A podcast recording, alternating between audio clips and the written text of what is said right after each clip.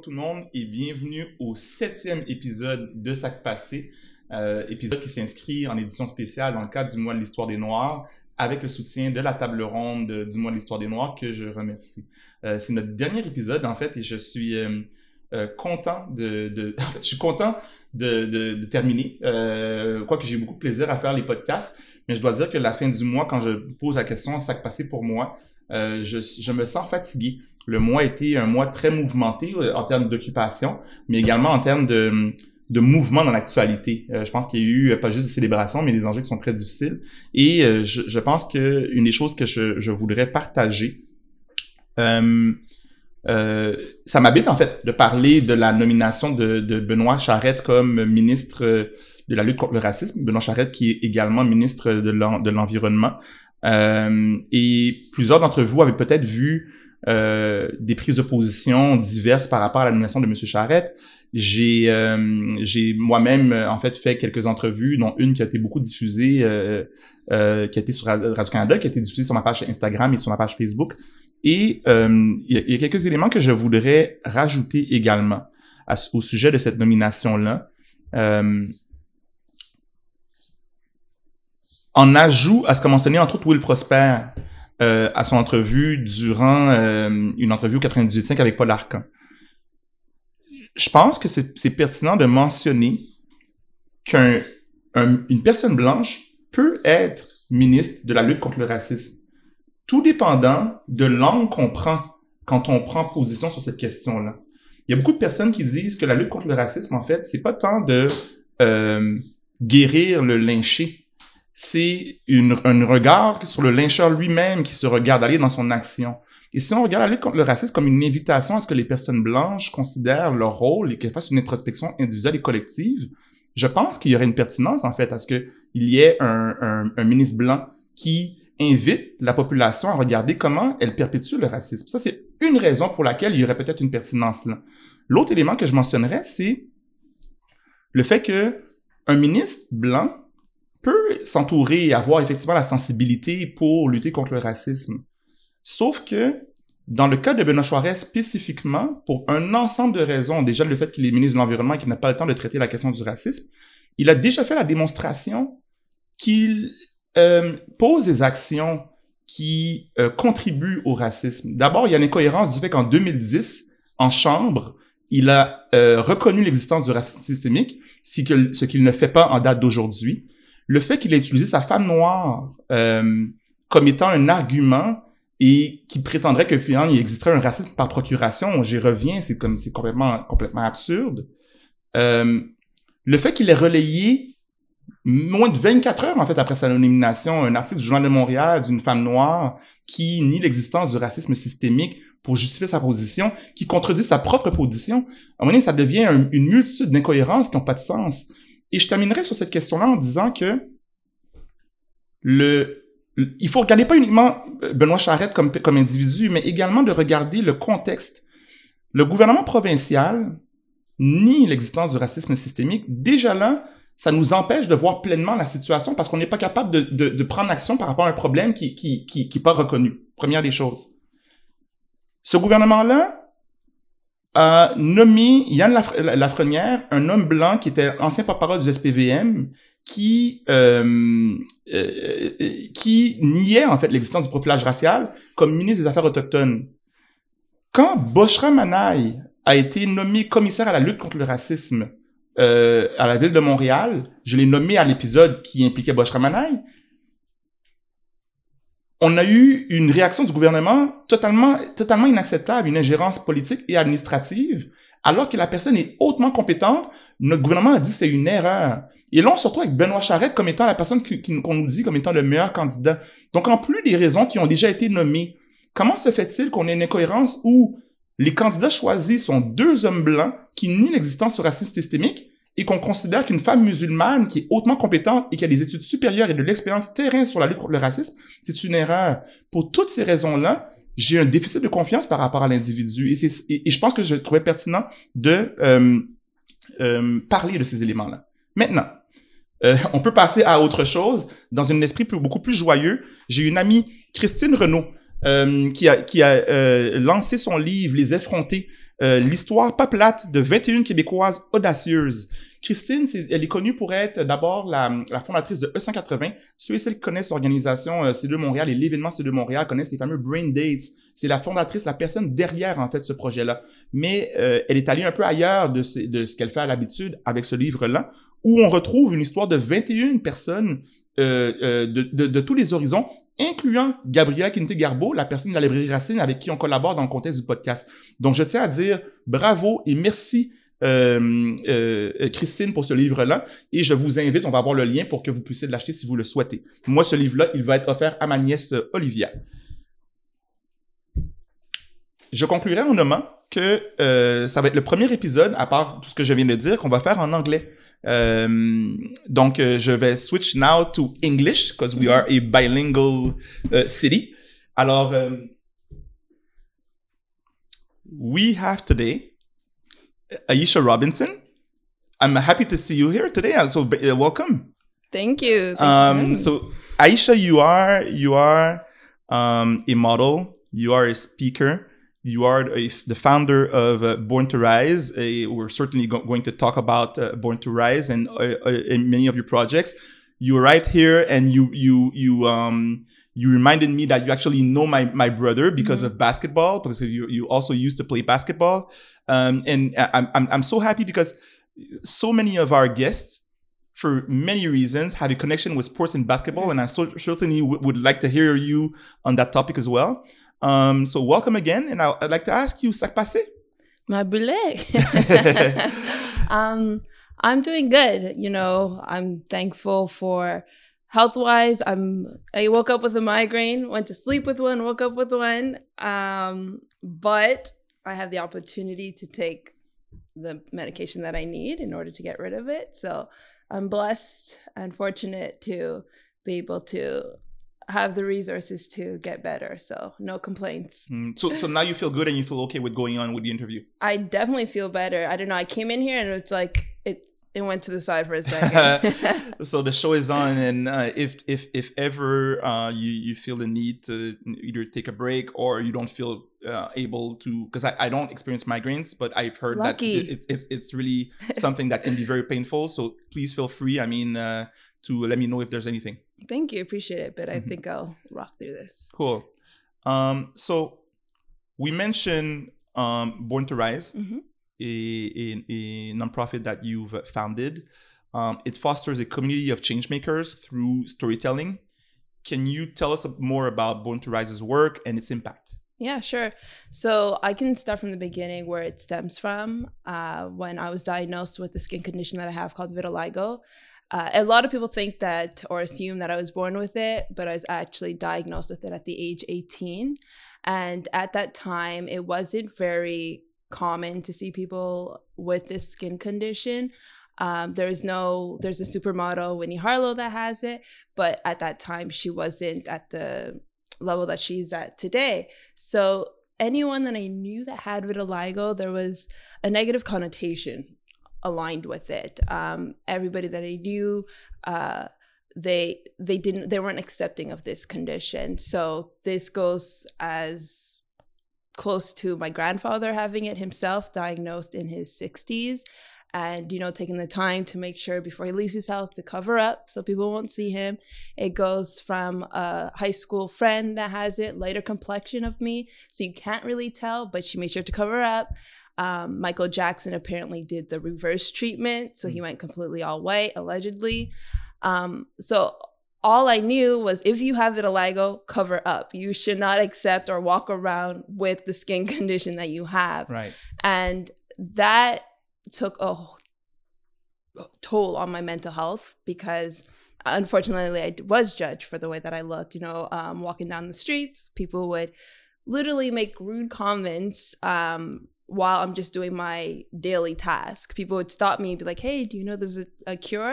And i'd be like yeah but it's fine. Like i don't need it. And they'll be like well you should go and go get it because you shouldn't be walking around Right. like this you know? So can I can I stop you there? Because Mhm. I, I th- there's two things that I that I noticed. One, I mean it's probably two sides of the same coin, but one, you had your grandfather having vitiligo, hmm so obviously like if you look at someone on tv and you learn about the the condition you may not think that you may you may have it but if you have someone in your family growing up did you think that this is a condition that you might have or this is something that never crossed your mind Oh yeah. So when I first saw it, it started with a small white spot, okay and I had an idea as to what it was. You already because knew of because my of your grandfather. grandfather, but I ignored it, and I was hoping, you know, when you like scratch yourself and you get that scab, and then you peel the scab, and then it's just white. So I thought it was that. I was like, maybe it's gonna be that. But after about a month where it, nothing, it wasn't going away.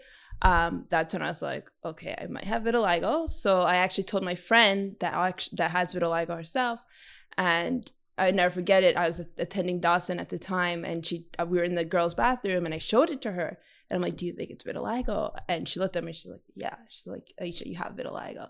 And right then and there, it's like she confirmed like my worst nightmare. I dropped to my like my knees, just bawling my eyes out because I was like, "All right, this is it. Like my life's over. No one's gonna accept me for the for who I am. I can't accept myself for who right I am." and, and, and i interrupted you when you were actually talking about that and the the the, the um, and uh, the the the look the how people saw you as this being negative per Yeah. se and and and basically saying that there's a cure so you were there so i'm I'll, i'm listening Yeah, exactly. So, I mean, obviously, like my friends, my family, they they're my biggest supporters. They saw me as Aisha for who I am and not the skin the skin condition that I had have. Sorry, but for me, it was different, and I would sometimes get frustrated with them because I'm like, you guys don't notice it because you're probably around me all the time. But when I walk out there, people judge me. They look at me. They stare. Um, kids you know they have no filter right so they would like make comments and their parents won't correct them so it was it definitely took me into a depression uh to the point where i contemplated and even tried to commit suicide a couple of times because i i wasn't happy and it's not that i didn't want to be here anymore i just didn't want to feel the pain that burden that carried with vitiligo so i guess one thing that i um that i'd like to know is um one thing i've noticed Mhm. is that any given condition is not necessarily a problem. Hmm. What creates the problem is the look of other people that makes it not normal to be who you are. And that's something that I've noticed with something people with autism, mm-hmm. where we talk about any um um uh um it- uh, was it TDAH, so it's like uh, ADHD Mhm. uh, condition.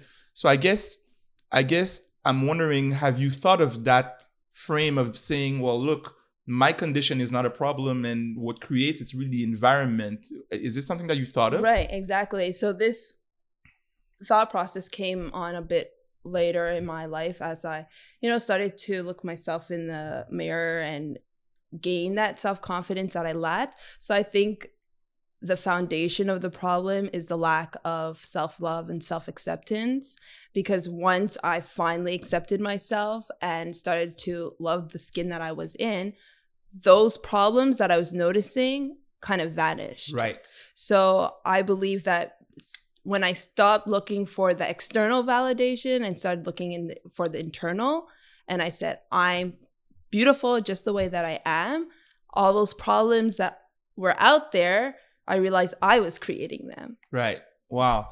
It it really makes me think of um, a friend of mine that told me once that um, in the fight against racism, and he's a white person, in the fight of, against racism, I I was often talking about how hurt I felt in terms of the comments that I was hearing and receiving, which are and and the, the suffering is very very valid. But he told me once, you know what? Nobody will take away your dignity. And from that moment, I, it really shifted in terms of my feelings, my emotions. It really shifted, Mhm. and I and I don't feel hurt as much, or Mhm. actually don't don't feel the hurt Yeah. um, because of that dignity that, is, that I really um, hold very dear. So I hear something that is similar in what you're saying. Not to say that we should invalidate Right. like whatever is No, out there, but yeah. there's an internal switch that seems to have been. Uh, Exactly. And that's exactly what had happened. So when I first started when I st- had the confidence in me to actually decide to come out and share my story. The reason why I wanted to share my story was in case there was somebody else in that had vitiligo and they felt alone. I know there wasn't a lot of examples of there out Right. there with positive looks with how to live with vitiligo. So I wanted to be that voice to be like, hey, I have vitiligo. I'm continuing to rise above this. So can you. Um, so what's when that that's how my message in- initially started. But then when I realized that it's on a deeper level than that, it stems from lack of self love and self um, self acceptance. That's the message that I started to push out there. So whatever it is that anybody's going through, I feel like as long as you accept yourself for who you are and you have that confidence and that self belief, then all those all, all those thoughts that we put on ourselves from outsiders kind of it, it, we don't it doesn't affect us anymore. So now when i hear somebody like make a comment about me my question is not why me? Why are you making fun of me? I don't get defensive. It's what's going on with you? Like i feel bad. I should i, I have empathy for you because i'm like you're Right. whatever's going on in your life you're projecting it on me. So Mm. what's going on with you? Yeah So it, it's a, it's a, it's in some sort of process of self love, mm-hmm. which is not easy, Mm-mm. and based on self love, loving the other, Mm-hmm. and understanding that the person who says whatever insult or comment has some level of suffering that you're Mhm. curious about, which doesn't make it about you, but about the other person. Exactly, Exactly. And this can we can tie so now how this ties into Born to Rise. Exactly. What does it So do? yeah, exactly. like, So- what's the word? Yeah, what are the activities? So Born to Rise. Um, when I realized this was my story and so many people were able to relate to me, I noticed I found an opportunity to inspire others through storytelling. So I have an annual show where people come out and they share their stories of overcoming adversity in order to inspire others to do the same. So we have we cover topics, I mean, it's endless. We have we've had past speakers where they speak about uh um addiction, alcoholism, cancer, uh, bullying, whatever it is that they have been through that's affected their life, but they're able to overcome. I give them that platform to share their story and to help others. so who are these people? How do you find find them? So I like to go to for the general public. I just put out a casting out there and I say, hey, I'm looking for anybody that's willing to share their stories of overcoming adversity.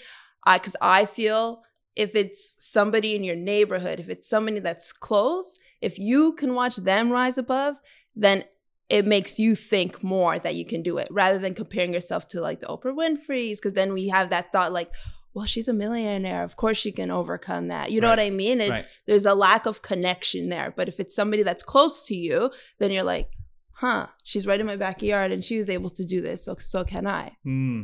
So, um, I guess you mentioned someone like Oprah, hmm um, and I get that there's a distance between like the person who's quote unquote ordinary and the Mhm. person who would be, a, you know, a billionaire. Right. Billionaire. I know I Um, said millionaire in my head. I was like, she's a billionaire. Aisha. um, do you do you also believe that celebrity is overrated? that celebrities are overrated. Yeah. In in in, in connection with the, the the process and what we're trying to convey with Born to Rise, I guess I'm coming from the the idea that ordinary people can Mhm. show that they rise, hmm and I'm just wondering, do you also believe that what the importance that we give to celebrities is overrated, or that wouldn't be something that is an issue? Um, I don't think it'll be something that is an issue. I mean, I have celebrities that I look up to. Mhm.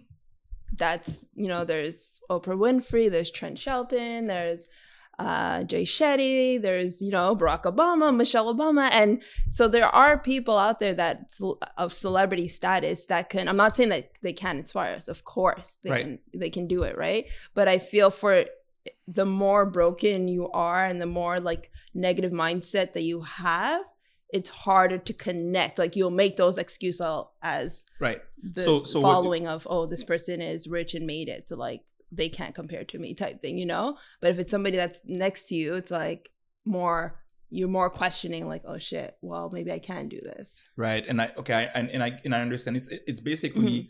something that is complementary yes and it, hence the value of, of the work that you do Exactly. So that's what we so that's what Born to Rise has been for the past.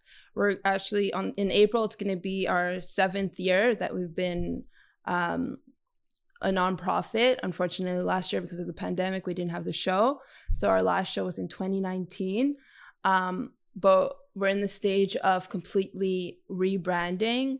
So in April we're to have a an online, a virtual show where we'll talk about what other projects and what other events that we will be holding throughout the year. But at the end of the day, we are all about inspiring others through storytelling right and fostering a, com- a community through that.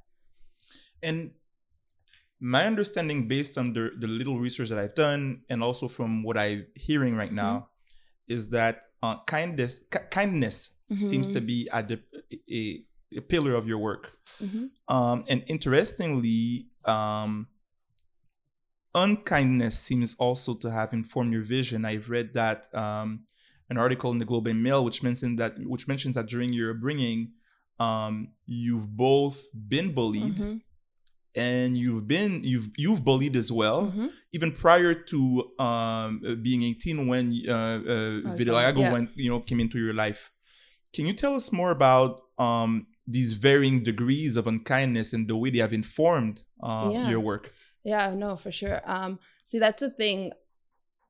I think one of my biggest struggles is that I have now learned was that you you think that you've been through one chapter in your life and once that book is closed that it won't happen again but sometimes problems do reoccur. Mhm. so for born to rise when i expect when i um became confident in my skin i was like oh okay i conquered life. I found the secret. Like now there's never going to be any more struggles or adversities in my life.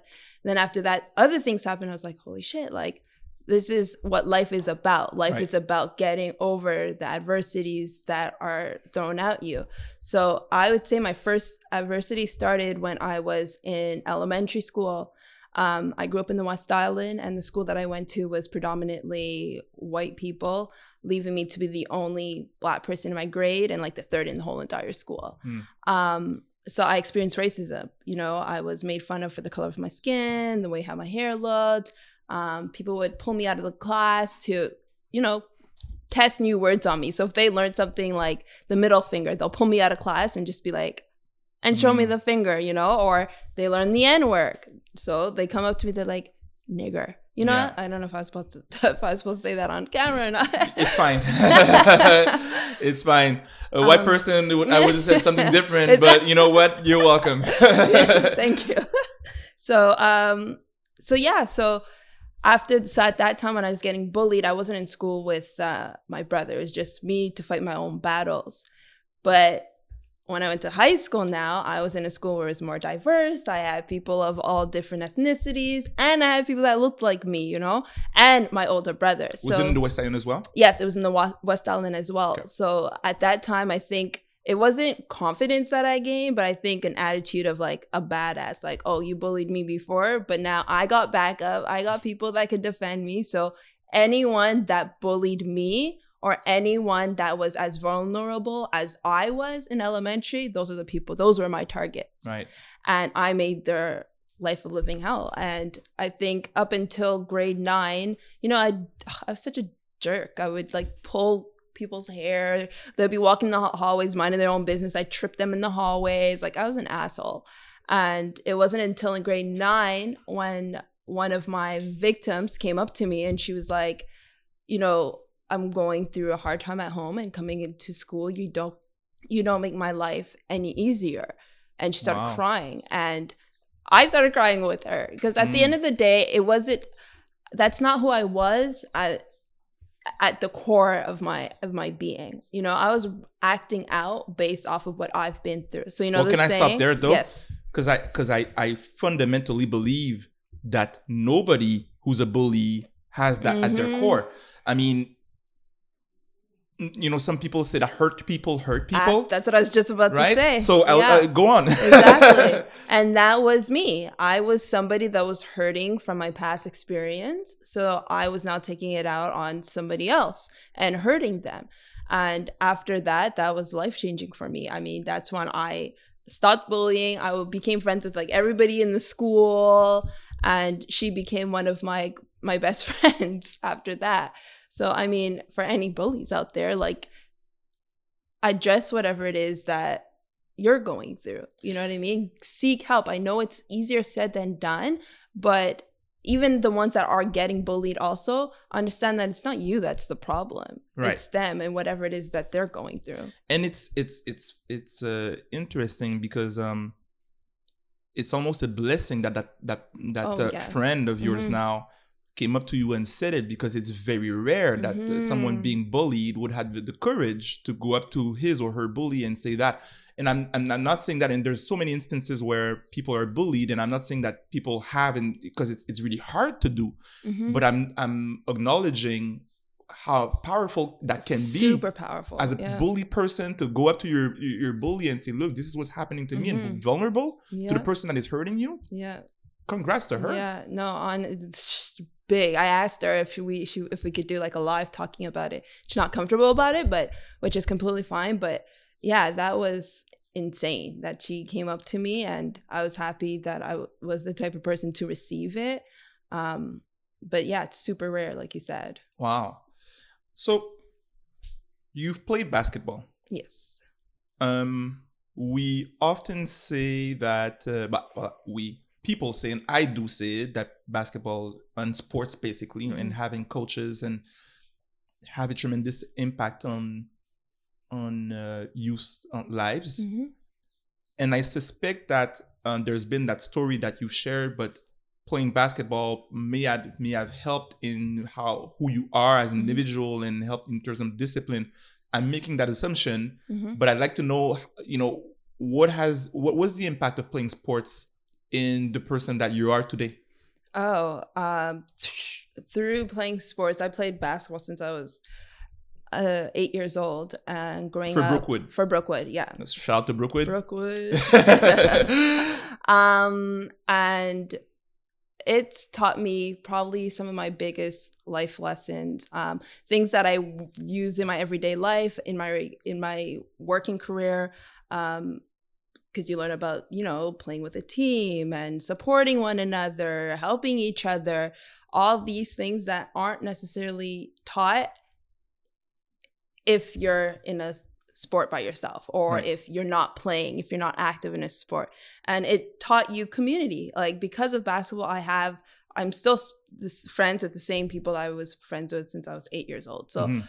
basketball has also kept me out of trouble as well you know when so when you, and when you say that Mhm. and i guess that's when that's where I, I i'd like to i'm just curious. I mean you were you were meant i don't want to insist too much on the bullying part but Mhm. you mentioned that you've been a bully Mhm, and you were playing basketball. Mhm. so you were you were a troublemaker as you were doing that. So it, was there any interplay between both uh and and how you were as a athlete? Was it the same thing? Was it different? Oh yeah, so playing oh I was a total different when I when I was an athlete I was a different person like um I was always team captain I was always I always was that role player that would always want to help my teammates get better so if I had told my teammates at the time what I was doing at school they wouldn't believe me right they'd be like, "What? Like Aisha do that?" Because they, I came across like as the sweetest, the kindest person. My real self, I was my real self when I was on the court, Mm. when I was playing with my teammates. Um, but what was I going to say?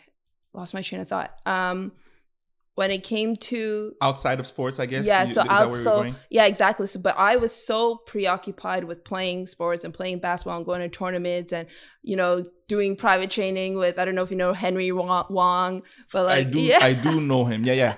so my whole family we'd like every day i had something with basketball that it kept me from like getting in bad things as to like you know i didn't i've never i was never a smoker because of it you know i didn't my friends in high school i know they'll be outside smoking drinking i didn't have time to get into that boyfriends you know being on the loose and like i didn't have time Right. to live or be part of that lifestyle. So I think no, not not not that I think I know that's because of basketball and just being so invested in that. Mm-hmm. And even like with everything that's going on today, I don't know if you tuned into the Montreal Care Community Cares. Um... so I, I wasn't available to attend, mm-hmm. but I do know Montreal Com- Community Cares. Um, Dan Burke-Reed, uh, exactly. the founder of it. Um, yeah. You know, I, I'm an admirer, so, so I do know that there's been an event um, in the context of the Black History Month.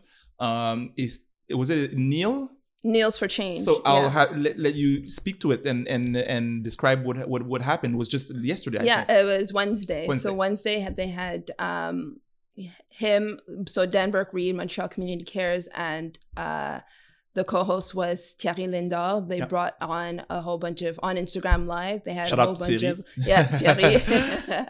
um, we always say that we're gonna play one on one. You'll beat him. we know.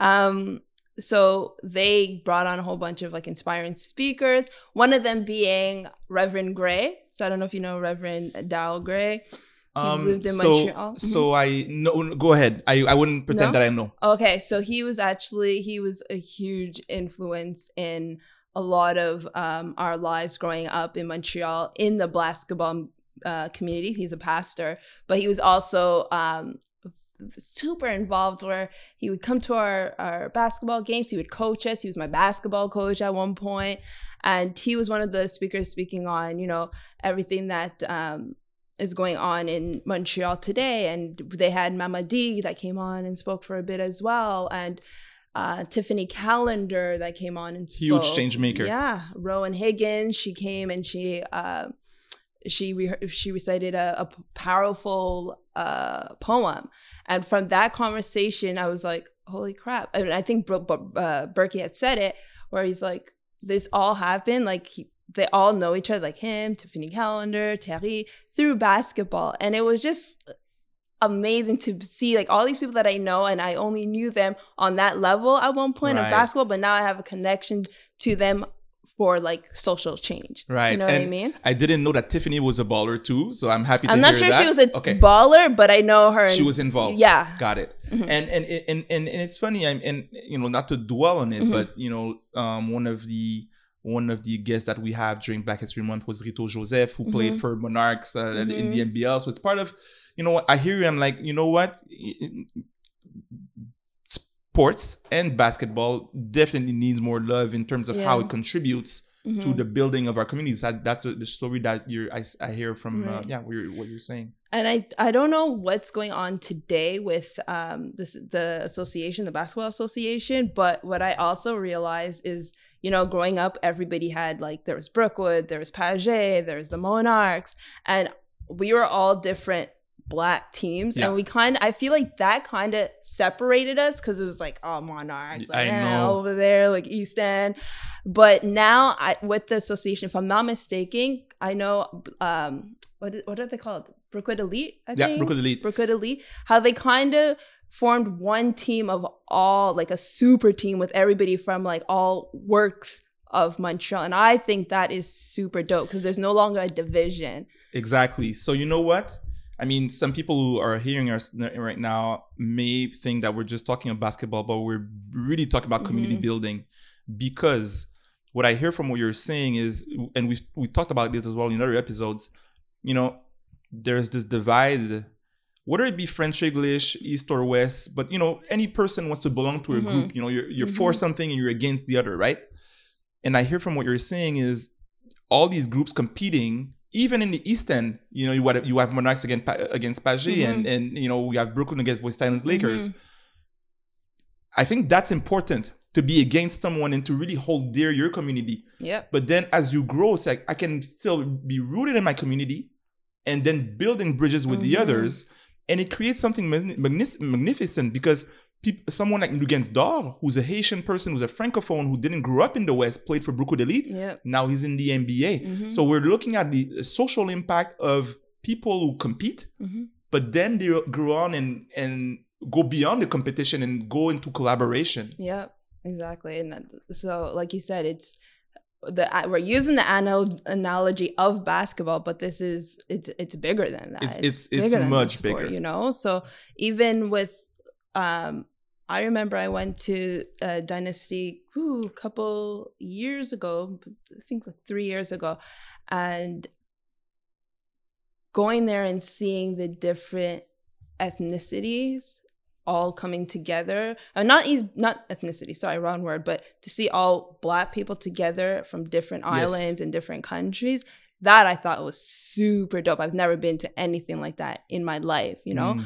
um but i just there's obviously still more work for us to do where we can all um come together and build and i think that's they spoke about it in the uh, on wednesday uh for the Kneels for Change Yes. event. And I think Thierry speaks about this all the time too. It's like the power economics, right? So it's us coming together and, you know, building that community so we have something of our own. And I, I don't remember what exactly Berkey had said, but he said something along the lines of right now, people like you, him, Tiffany Callender, Thierry Lindor, they're doing the best they can to educate the next generation. So when they're old and their time's up, they can continue and they can pass the throne and continue it. Mm. But I know? mean, you're part of it too, and Mhm. I, I'll point out, and this is something that I was curious about as well. You started a, a platform car called uh, Black Class. I Mhm. think th- that's how you. I mean, the wording as you read it, it's it sounds like Black Class, Yes. and it seems to aim to amplify uh, the voices of Black people. hmm And I was curious to know why you um, launched a specific platform because you already had Born to Rise. Mhm. So it seems to be in the same vein. So I just want to hear you on that as well. So I started this after I'm a very I'm the type of person where I react or I act on impulse. So if I see there's a need for something, right away I'm going to jump into it. And that's what I did after the uh, the killing of George Floyd. And that, not that the other death, the other um, killings did not affect me, but I think this was like the last straw where it finally broke me. And it made me realize how much I don't know of our history or our current events and what is going on now and how I can be part of the change. And I mean, I'm not I I want to get into politics in the sense where I want to educate myself more on that topic, but I but I want to educate myself on us as people. Right. You know, I feel like I need to understand us as people before I can dive anywhere else. And I think the I want to stick with what I'm best at, which is storytelling and getting people to voice their stories. And, you know, and I so Black Class was created to amplify only black um black voices because we don't have a platform where, you know, it's just about us. Nobody else, just us. And I want to take people on Well, there may be others, but there's exactly little, right? exactly Right. sorry i didn't want to take away from anybody that you know because oh yeah there's like four brown girls there's so many Exactly. my bad my bad yeah yeah yeah yeah never was average but I yeah, get it. Yeah, yeah, yeah. exactly um and so i started that to because i want to have um a platform for us to share our stories the way how we have it for born to rise and also to create uh events or conversations rather around the education of black people black wealth and our allies too. If our allies want to come and join in to learn more this would be the opportunity. So i definitely did uh put it see this all goes back to like speaking about self-worth and self-confidence uh self-love. I kind of stopped it because i think i kind of took a step back and i'm like well who am i to be able to change something to make a difference about something I know so little about. So my I got in my head. But then after that conversation on Wednesday and they said everybody can do a part, could play a part, doesn't matter how small it is. Right. I was like, fuck that, I'm gonna continue doing this. So when when is it that you stopped prior to Wednesday's event? Uh it was in August. So you launched it in June. Yeah. I've seen it recently on social Mhm. media and it seemed fairly successful. Yeah, it and you stopped it because you seemed like you felt illegitimate to continue. Yeah. I know. I know. It's bad. It's bad.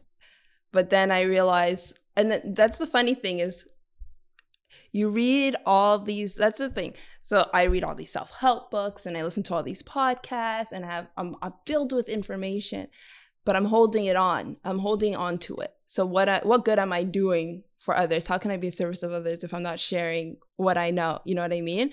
And this in particular is something that i know is as much like i'm almost a hypocrite where i can talk about you know, everybody like have self worth. No, regardless of what people think, you need to know that you're born here for a reason. You are born to rise. I believe in God and I believe that God put us all here for a reason and for a purpose. And as much as I believe that, I'm still trying to, that can easily be put in the back of my head and the forefront of the negative mindset comes to the forefront. And it's like, who you who are you? You can't do this xyz you know? But it's something that i'm it's so i under, I, I, understand what you're saying. Yeah. I, I understand what you're saying. It's funny because I, I i i pointed out a quote where it seems to be what you are currently mentioning. Um and i'll quote it. You said that you don't call yourself a mentor and that you feel like a mentor is somebody that speaks off of many years of experience and that you're still learning yourself. Hmm. Would you still say that today? No. Why? Why is has your interest, uh, your yeah, your view changed? Because after I feel that now, a mentor is anybody that can that can speak off of their own personal experience. And that is something that i've learned through i think it was a podcast that i was uh, listening to with uh, trent shelton. And oh actually no you know what it was? It was clubhouse. Okay. So i got to the opportunity to speak to him um, on clubhouse and i kind of brought up this issue.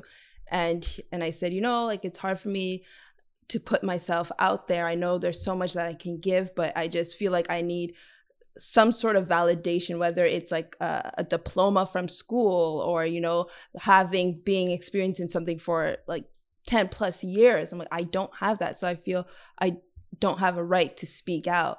And he's like what do you want to speak about? And i'm like self-love um, self-acceptance and self-worth. He's like why do you want to speak about it? I, and I said, because I've once experienced not having that and I realized the importance of having it. He's like, so why don't you think that you can't be a mentor about it? You've experienced it, you can talk about it. He's like, are you, do you still lack self love? I'm like, no. He's like, you found a solution to deal with it. I'm like, yes. He's like, so you can speak about it. And I was like, shit.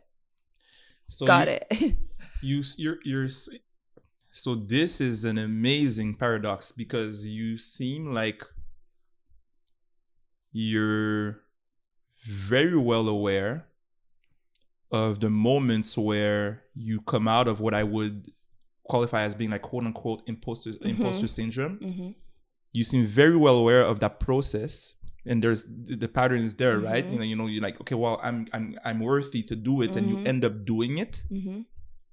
And at the same time, it's a trap that you'll still fall under next week, yeah. n- next mm-hmm. year, because it's a never ending thing to mm-hmm. feel that you're not enough, then to figure out that you're enough mm-hmm. to do something and mm-hmm. figure out the next thing that is not that where you feel that you're not enough. Yeah. So I'm really amazed by this paradox. I don't know if what I'm saying makes sense. It makes Complete sense to me. sense. Complete sense. And I think, you know, self working on self love self and your self worth is not you pick up a book, you read it, you're like, oh yeah, I love myself. You put it down, and then that's it. It's a continuous journey. It, it's never ending. So I think the difference between when I'm feeling worthy and when I'm not is that I'm doing the work, the continuous work to love myself and to know that I'm worthy. So I know whenever I feel like, oh, like, oh, I'm, I'm not worthy, like I can't do this, it's because I I forgot the practices that I practice, which is, you know, saying my affirmations in the morning, journaling, you know, watching and listening to the podcast that I would listen to to inspire me to uh to to remind me of my worth. If I stop doing that and praying, uh, praying is a big factor in that too. Once I stop doing that, I fall off the wagon. and then that's when I get into my head. But I just need to start being uh, consistent with my thoughts and with my practices. And I think I'm appreciative that I'm saying this out loud and on a platform for people to hear because I feel some people think that mentors or people that are seen of um, somebody of not a higher status but of somebody of with well known that can provide them with information we're humans too and we go through the same things that you go through so i want to make it clear that whatever it is you're going through if it's imposter syndrome you're not alone we all go through it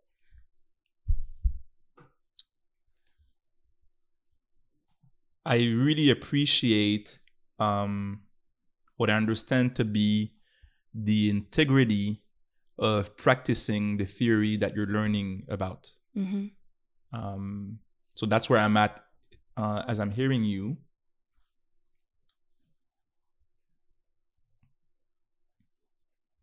The other thing that comes to mind is my curiosity around um, how does it feel when irrespective of what you've all said you still believe that you're not enough? Um i guess that so so what i'm saying it what i'm what, what i'm trying to get to is you don't know that you're enough until you figured it out mm-hmm. and I, I, I i you know i would talk about myself because all that you've said i i fully agree mm-hmm. But when I'm at that moment where I feel that I'm unable to do something, I have this profound belief that I that I'm unable. Hmm. Until there's that click that makes me f- figure it out, and I'm like, oh wow, I, I, I, why wasn't I able to do something prior to that?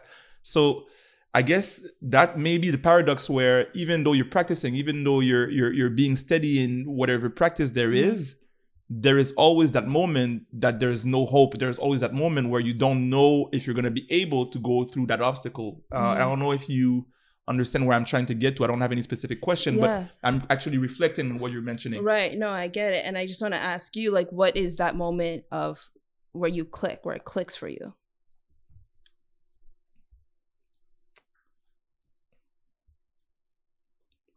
The moment, yeah, that's a good question. The moment where it clicks for me is um where I'm able to and I'm going with, with, with theory here to objectify what I'm originally subjected to. So mm-hmm. that that would be the theory. Um, the example that I'm going to be using is if you're underwater you don't even know that you're in water because you're swimming and mm-hmm. the, you know the, mm-hmm. the, fish doesn't know that he's in the water until you know you come you come out and you you see the water and then you can analyze mm-hmm. the water the water that you're in and i and i do have many personal practices whether it be with with talking to other people meditating uh, journaling where these activities allow me when i feel like i'm drowning allow me to clear out the water and actually get to a point where I can name and have words mm-hmm. on my experience. Mm-hmm. The moment where I can have a name and put words on my experience, that's where I'm talking about something that I can see. Mm-hmm. But if I don't see it, I feel like I'm drowning. Mm-hmm. So I, I, the words are are the way that I process things. So mm-hmm. I'm like, well, what is?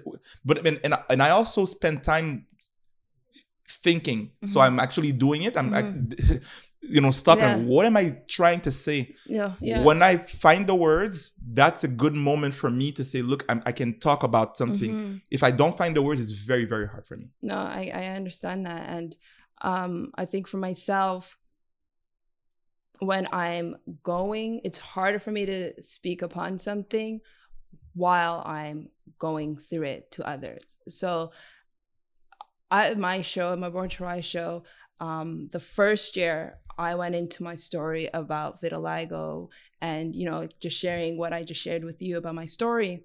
And I had no problem doing that because that was that was something I got over. I had risen above it. Mm. But if I'm in the process of going through it, I I can't I can't speak upon it. It's, funny because it, it, it seems like you're reading my mind. I was about to ask you about the, the boundaries of storytelling, like how, Mhm. what what is good to, storytelling is, and I, and I feel like that's what you're answering.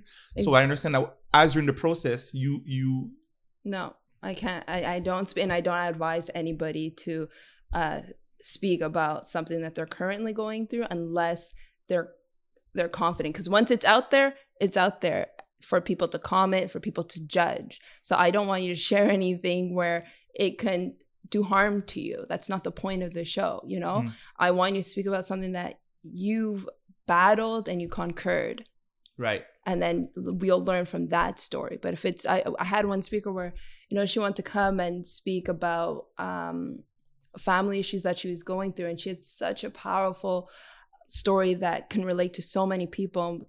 And as we're going back and forth to, um, because everybody's story, we sum it up within seven minutes, seven minutes. So it's kind of hard. So I kind of like take the most impactful moments and I help cater them to what to share with the audience and we're going back and forth. And the day after, I think, no, sorry, the day before the show, two days before the show, she said that she's like, I can't do it. And I was completely fine with it. I was like, girl, I'm like, that's you. That's completely fine. You're not ready. I kind of sensed it. So I didn't even put her on the roster because I'm like, "Eh, she's not ready. But through our talks, I felt like it helped her reflect on her life and her situation. So I wanted to keep that door open with her to be like, to use me as a sounding board. I was there to just listen. If she wanted advice, if she wanted, you know, or just wanted an ear, I wanted to be that ear for her for that time being. Which seems to be which seems to be probably another condition is really that notion of integrity, right? Because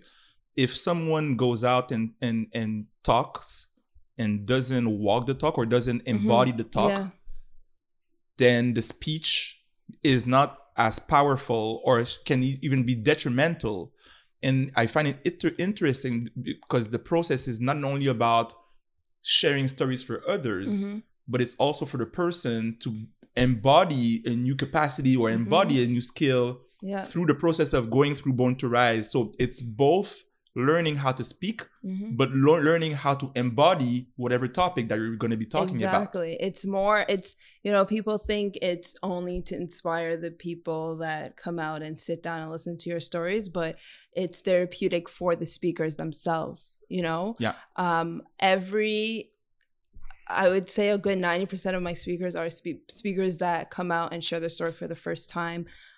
If it's if it's not for the first time on the stage, it's the first time even talking to one person about it. So it's a, definitely a nerve wracking thing, but 90% of the speakers, after they come off the stage, they go from tense to super relaxed and they say, I want to do that again. And then if you look at their social media page, they're still doing it. They're inspiring through what it is that they've been through. So I I think that's where my strong suit is is finding these speakers and showing them their worth through their own experiences. By the way, you're you're giving an amazing lesson on what I really um find dear in this podcast the notion of being the becoming which is something that Mm. we often hear, uh, we, we sometimes hear about and i'll certainly listen to that episode over and over because what you're talking about is what i find to be almost the only thing that we can do Mm-hmm. being ourselves or trying to be ourselves sharing about that story and looking for a place a sweet spot where you, you just trying to be Mhm. um, present with your own personal Yeah. experience Yeah, and I and that's it, it's uh, again we're talking. This is just a conversation, and it we're not sitting here and saying that it's an easy thing to do. it's It's i was about to say but i must say it, it's fucking hard it's it's really really hard. hard being in the present, in the moment, and you know not focusing on what's to come or what's left behind. is it's one of the hardest practices. It's really ever. hard. Like I, I and i i do trust, and this is why I appreciate it. I I Mhm. really trust that you're talking from a place where you're practicing what you're preaching. Mhm. I mean, I'd be challenging you a lot more if if if I felt if I felt differently. Mhm. Um, what has been the most rewarding aspect of your work? Uh, it would be what I just described, um, which is given the opportunity for people to share what they want to share, their knowledge and their story with um, an audience of. In 2019, we had an audience of 500 people that came out. So for me, giving them that opportunity to find another part of their worth through just being themselves, nothing more. You're not, you know, you're not, no one is buying into you because of a product that you sell or um, for a certain status that you have. It's acknowledgement for who you are right then and there. Mhm. And also for the benefit of, you know, like having that many people watch you and support you and to tell you like wow your story changed my life so i think out of everything i've been through and all the adversities and challenges that i've faced this has been um, one of the most rewarding is being able to give back to others in a space where i'm only asking them to be themselves Mm. And and it's it's it's um going back to that notion of being yourself really Mhm. being super hard. I would even challenge myself in saying that it's super hard and at the same time it's the easiest thing to do or Mhm. the simplest thing to do because if you Yeah. are if you are not going there it makes really all relationships with yourself and Mhm. others super complicated it does so it's both really hard and it makes life super easy hmm I, I I'll- always have to remind myself to be myself. Like not that I'm not, but because before coming on here, anytime I'm speaking out, um, out loud or on a platform, I become nervous because it's an opportunity. I'm open, I'm being vulnerable. That's what my strong suit is, and it gives opportunity for someone to judge me. So I'm always thinking about that, Mhm. and then I have to remind myself, like Aisha, just be you and whoever this message this message resonates for that's all if it touches one person then then you've done something. But this is also therapy for myself being here. Um i again lost my train of thought. Um lost my train of thought sorry. It's gone. It's okay. Um, you seem to be very aware um, of how your life your life experience um, informs the person that you are and the person that you become. Um, can you describe who Aisha Robinson is rising to be in ten years? in 10 years uh i am who am i aspiring to be i want to be a change maker somebody and when i say a change maker how i want to be a change maker is by changing others lives and showing them how they can also change the lives of others i want people to use my story as an example and to say if this girl can do it, then so can I. If she can rise, so can I. Um, how do so from with this is part of the launch, but with Born to Rise, I have a goal to. s- Should I share it here? Go ahead. Ah, I mean, you feel free. Ah.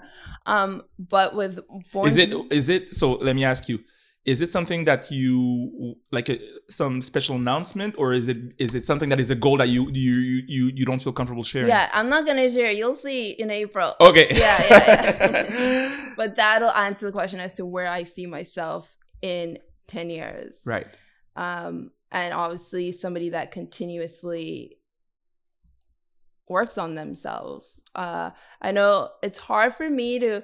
I hate when that question's no offense to you or anything, but I hate when that question is asked because I'm like, I have a certain goal and a lifestyle that I want to live 10 years from now. And I see a way as to how I want to do it. But I don't like to put time limits on things. You know what I mean? Totally fair. Like I just when it happens, it happens. What's for me? Because the, the and the reason for that is because I've put so much pressure, and one of the reasons why I don't think I'm worthy and I'm so hard on myself is because I compare where Born to Rise is today and where if somebody else that was more consistent and like their being where they would have taken born to rise you know what mm-hmm. i mean and i kind i sort of forget that everybody travels on their own pace so it's not really a race. And sometimes I think it's a race and I'm like, well, this person started before me and they're skyrocketing. So why is it that I'm not doing it? Yeah. And so I don't put time limits on anything or say where I want to be in a specific year a, a couple years and I get it people are like oh you got to make your goals your life goals etc etc I have my goal for my life and I know what it is is going to take me to the person I aspire to be and how long I don't know it could be 10 years, 15 years, 20 years, five years, tomorrow. Yeah. So I'm just going to wait it out and see what happens. that's that's uh, totally fine and and I hear a lot of wisdom in all of this. Oh, thank you. so um I I don't have any other questions. Mm-hmm. I really want to thank you for the wisdom. That's the word that I have in mind. Thank you. Thank you for the wisdom. And I do have a gift for you, however. Oh, yeah. So um, the book is uh, Until We Are Free Reflections on Black Lives Matter in Canada, mm. Edited by mm. Rodney Diverlus, um, Sandy Hudson, and Cyrus Marcus Ware.